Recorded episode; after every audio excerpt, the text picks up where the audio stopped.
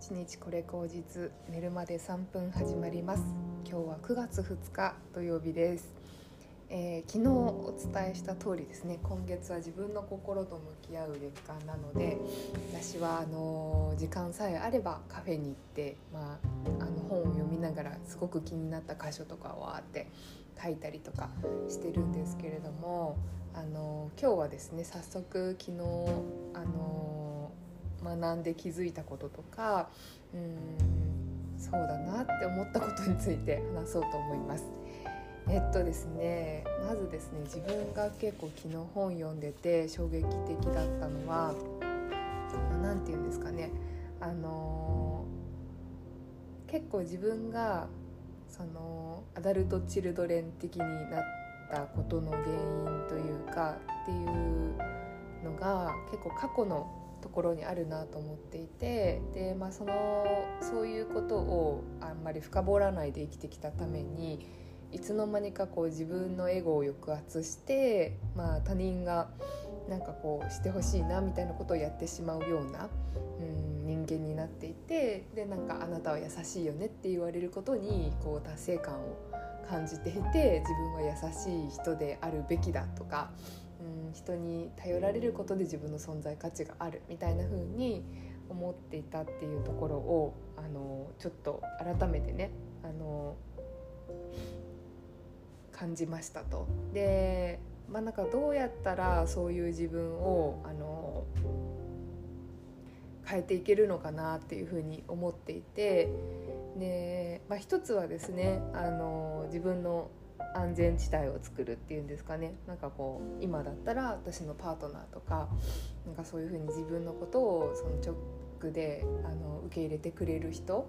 とかうんと自分の場所とかこの自分らしく入れる場所私自分家があのあるんですけどほとんどパートナーの家で暮らしてはいるんですけど自分の家もあって、まあ、自分の家は本当自分が自分のための場所として持っているのでそれがあることによってあの自分の好きなことができたりとか、うん、生活っていうのが支えられるっていうのがあるんですね。で、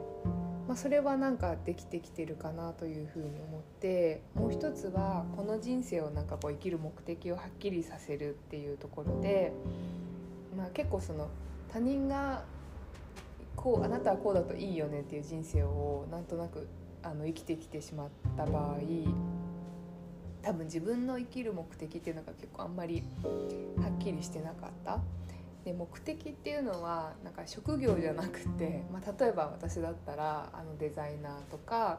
あとお茶の先生になりたいとかっていう風にっていうことは思い描いてたんだけどなんかこれそれは目的じゃなくてこう職業ですよね役割というか職業みたいな感じなんですけどそうじゃなくてもっとなんかその生きてる中でどういう生活がしたいかとかどんな人と一緒に過ごしたいかとかそういう話ですね。で私はなんかこうお金持ちじゃなくてもあの自分の必要最低限の好きなものに囲まれてなるべく自然を感じられる場所でこう豊かな心を豊かな暮らしをするとかあとはもう本当に作ることとか大好きなのでクリエイティブな生活をするっていうのでいつもこう喜びと発見っていうので自分の生活が満ちていて、まあ、結構体壊しやすいっていうのもあるので健康で苦しむことがなく少ないっていう健やかな日々で、まあ、本当にあの仕事に生きるというよりは自分の趣味とか好きなこととかあと友人とか家族っていうのにこうすごく自分も大事にするし大切にされるっていう人生にしたいですっていうのを昨日書きました。そういうふうにね書くことで改めてあそうだったんだって自分の中で認めてあげられることができてなんかそれをやっぱりこう目に見える形にしないとなんだかんだでやっぱりお金は必要だし仕事がこんなにあるし困ってる人がいるしって思って仕事ばっかりしちゃうっていうのがあの正直あったと思うんですよね。なのでそういうふうにこう言語化するっていうのめちゃくちゃ大事だなと思いましたで同時にこれはしたくないっていうことも書きました例えば仕事で時間が削られるとか家でのんびりできないとかなんかこう楽しさよりも義務感とか恐怖とかに支配されてるとかなんかこうクリエイティブじゃなくて誰かの真似の人生を生きてしまってるとか人に影響されすぎてその人みたいにあのなってしまうっていうことは絶対やりたくないっていうのとあと人間関係ですごい悩み続けるっていうこともしたくないっていうのは書きました。はい、本当になんかこのなりたい目的生き人生の目的を書くのと同時になりたくないっていうことも書くことで、まあ、その線引きがすごく明らかになったというかあのそういう意味でもなんかいいなと思いました。あとはもう本当嫌いな人には深く関わらずに好きな人と深く付き合おうともあのはっきり決めました。はい。でですね、まあ、そういうのをちょっともう本当に常に書いていって自分にこう可視化してあの思い返して自分にこう刷り込んでいくっていう過程がすごく今重要だと思っていて、まあ、それをこう今日もねこれからカフェに行ってやりたいなと思うんですけども、まあ、なんかそんなことをしてますと。で結構そのこういうふうに例えば決意したとしてもふとした瞬間にまた元に戻ろうとする作用があのあるんですよね。でその時にまあ、なんかどうしてそんなにうんと元に戻ろうとしちゃうかっていうと自分の中のやっぱりこう恐怖恐怖みたいなのがうんとあるからなんですよねその昔の経験の恐怖っていうのがまあなんかうん住み着いていて、まあ、それをやっぱり手放してあげないと、まあ、本当に何度でも出てきてしまうので、まあ、その手放しのことどうしたらできるかなと思ってで昨日やったのは、まあ、その過去の自分に戻ってすごいちょっと辛いかもしれないんですけど過去の自分に戻って、まあ、その時すごい例えば私だったらちっちゃい時に気持ち悪いから近寄らないでって言われたりとかいつの間にかあの友達が友達じゃなくなっちゃったりとかうんと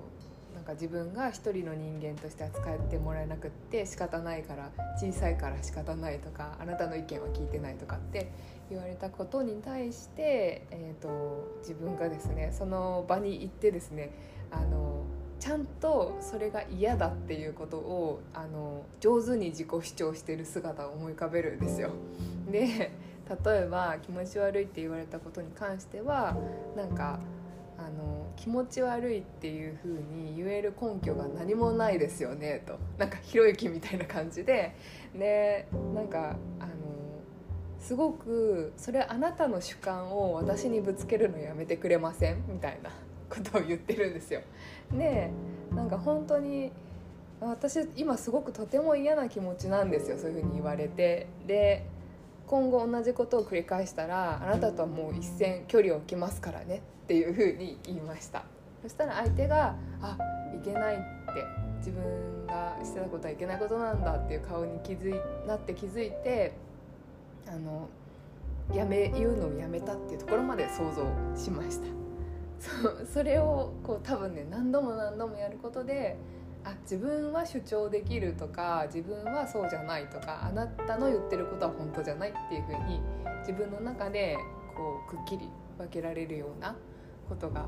できるのかなというふうに思うので今後もちょっと思い返すたびにやっていきたいなっていうふうに思います。うん、あとねもう一個あのすごくねあの心に響いたなっていうふうに思ったのが、まあ、本当なんかその何て言うのかなすごいかわいそうって思われるかもしれないんですけどかわいそうをまとって生き延びてたっていうところもあってでそれは反対に言えばその相手の言葉の通りとか周りにこう押し付けられた自分の人生像みたいなのを生きてたからその代わりそれをやってるから自分は傷つかないっていう殻をかぶっていたっていうのがあってななので自分の人生にこう全然責任感がなかったんですよね。なんか周りがこう、周りのことをやってあげてる自分だからなんかそれがすごい正当化されてて自分の人生っていうのは全然責任がなかったんですよ。だから当時はやっぱりあのどうやってそれその状況を打破するかっていうところに目がいかなくってなんか問題の方ばかり見てたあのだって私はそういうふうに周りの人に蔑まれてきたからこうやってやってあげてるんだから仕方ないじゃないこの人生って思ってたっていうところがあってでなんかそれねあの大人になって自分と同じような過去を抱えてる人をなんかこうコーチングとかでお話聞いてる時にその時に自分にもそういうところあるなって気づいたんですよね。であの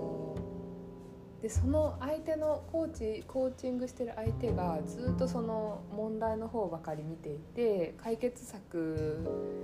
に目を向けないことに対して自分がちょっと苛立ってるのも気づいてたんですよ。でで苛立ってるけど自分も同じような状況だから問題ばっかりあの目を向けてて自分の人生に責任を持ってなかったからなんでこんなに苛立つんだろうってことも分からなかったんですね。でつまり今考えるとなんか本当に自分の人生を放棄したらそれだけあの自分を大切にしてないってことなんでだからそこにすごく苛立ってたその人のそういう態度にも苛立ってたしそこに自分を重ねてたから自分にもすっごく苛立ってたっていう風になことなんですよ。まあ、もちろんそのコーチングなんで相手のなんかそのことに対して相手を批判するとかはないのでそうですかって話を聞いてただけなんですけど、まあ、すっごく自分そのコーチング終わった後に自分のことがすごく嫌になったっていうのがあったんですよね。だから、まあ、それもそうだなっていうふうにすごく思っていてであの本当になんかこう自分がこう意識してないところってめちゃくちゃ潜在的にあのこびりついてる思考なのでなんかそれをなんとかこう変えていかないといけないなっていうふうに思ってで、まあ、いろんな言葉をこうノートに書いて自分に言い聞かせてるんですね。で例えばですけど「私は嫌いな人を捨てていい」とか「なんかお金を稼いでいい」とか「愛されていい」「成功していい」とかなんかあの自分の人生の牢獄から出ていいとか心の声に従っていいとか自信を持っていいとか幸せになっていいとかもう誰よりも幸せになっていいとか そういうことをバーって書くとなんか最初はむずがゆいんだけどなんかだんだん響いてくる。私は誰より幸せになっていいんだっていう言葉がすごい響いてくるようになってきてうん多分すごい自分の小さい頃の自分をそのまま持ってるとなんかあ私ってこんなもんだから仕方ないとかこう世間の中で、まあ、こんなちっぽけな存在でしょうがないから仕方ないとかっていうのがずっと大人になってもうこびりついてると思うんですけどうんでもなんかそれは他の人にどう思われようと関係なくって私が私を私は誰より幸せになっていいって認めてあげるのはめちゃくちゃ大事なことじゃないですか。なんか他の人がどう言おうと自分はそれを思ってて当たり前だっていう感覚がなかったことがあのちょっと異常だったんですけど気づいてなくってそれを書くことによってすごくこう気づいていくっていうのがすごくあの良かったなというふうに思いました。うんなのでもう本当にね今日もあのこれからじっくり向き合う時間を取りたいなっていうふうに思うんですけどなんかね私あの